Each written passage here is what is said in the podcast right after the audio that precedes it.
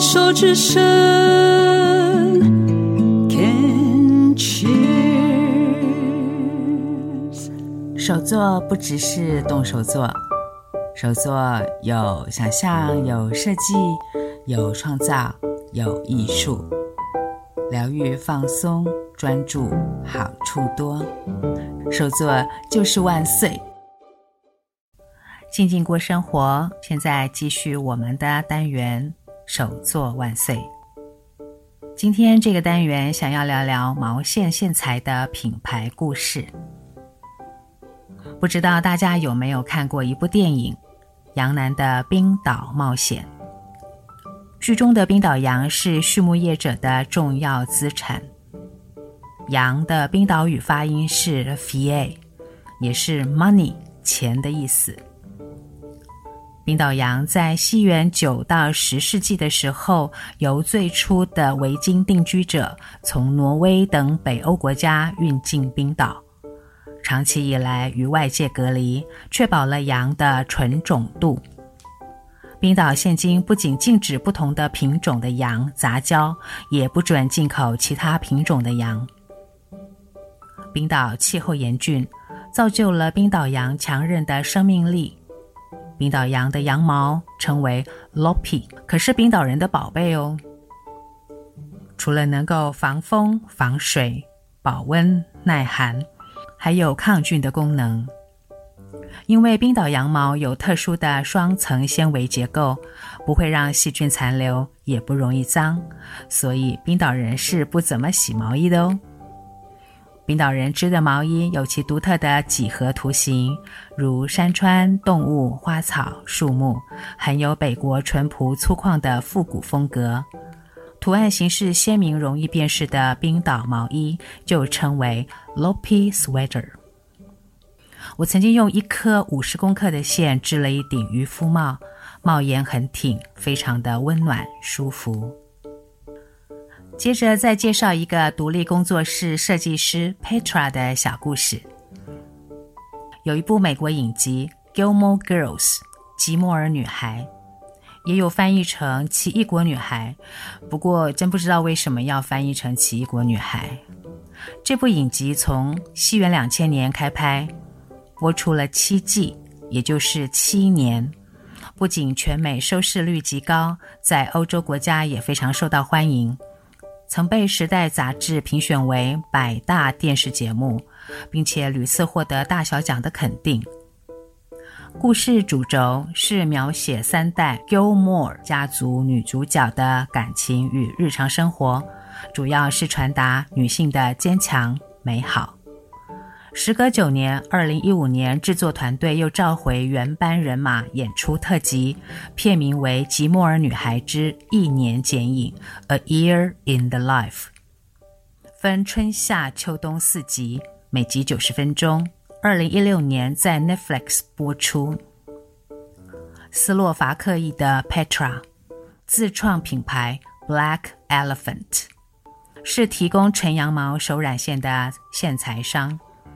Petra 小的时候曾经跟奶奶学过织毛衣。十年前移居英国的约克夏，那儿比斯洛伐克冷得多，所以又重拾棒针，开始织围巾、织毛衣。他制作了许多以斯洛伐克语发音的编织介绍影片，获得了家乡同胞的许多感谢和支持。Petra 在发现许多的羊毛、羊驼和丝等等的天然材质后，就放弃使用亚克力、尼龙等等的化学线材。Petra 又常常找不到合自己心意的色彩，干脆自己来染线。于是，Black Elephant 为名的手染线工作室就这样成立了。因为太喜爱这个工作。他还辞去了原本在建筑师事务所的工作，全心投入玩色彩的线材设计。有意思的是，Petra 会进行春夏秋冬四季的惊喜盲盒预购，色彩的调配全来自 Petra 对生活季节的感受创作。因为是盲盒，所以每每预购的时候，总会引起织女们的争相预约。并且期待打开盲盒后的惊喜与惊艳。Petra 应该是 Gilmore Girls 吉摩尔女孩的粉丝。她受到一年剪影的启发，创作了春夏秋冬四组的手染线，放上网页不久就被抢购一空。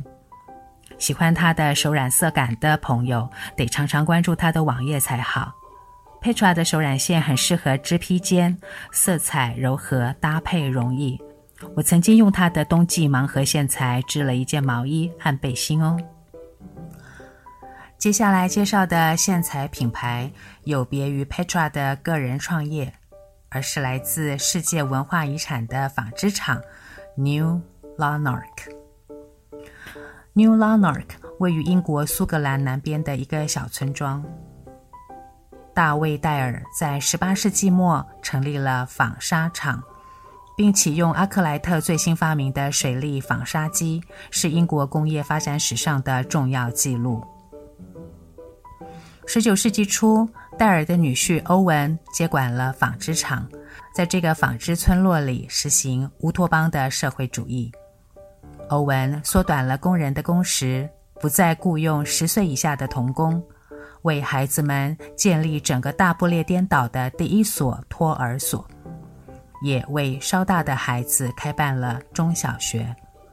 此外，还成立一所学院，鼓励成年的工人来上夜校。全盛时期，这个村落有两千五百多人，是乌托邦社会主义实践成功的重要典范。二零零一年正式被列入了世界遗产。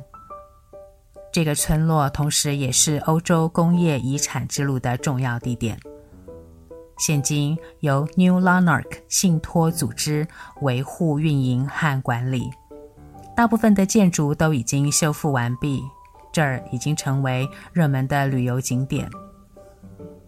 以 New Lanark 为名的羊毛线材，因为工业革命的重要历程和乌托邦社会主义的实践地点的历史背景因素，使得我们在编织的过程中多了一份对往昔的怀想和文化被保存的感谢。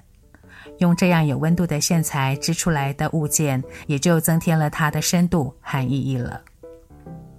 因缘际会，我最近开了一堂贝雷帽的教授课程，用的就是 New Lanark 的线，一颗五十公克、一百二十米长的线就可以织一顶漂亮的贝雷帽哦。除了教导技法之外，说说这个有历史背景的线材，让学员对羊毛产业多一些认识。也许他们也会和我一样，因为这些故事、这些人，深深的着迷在编织的世界里。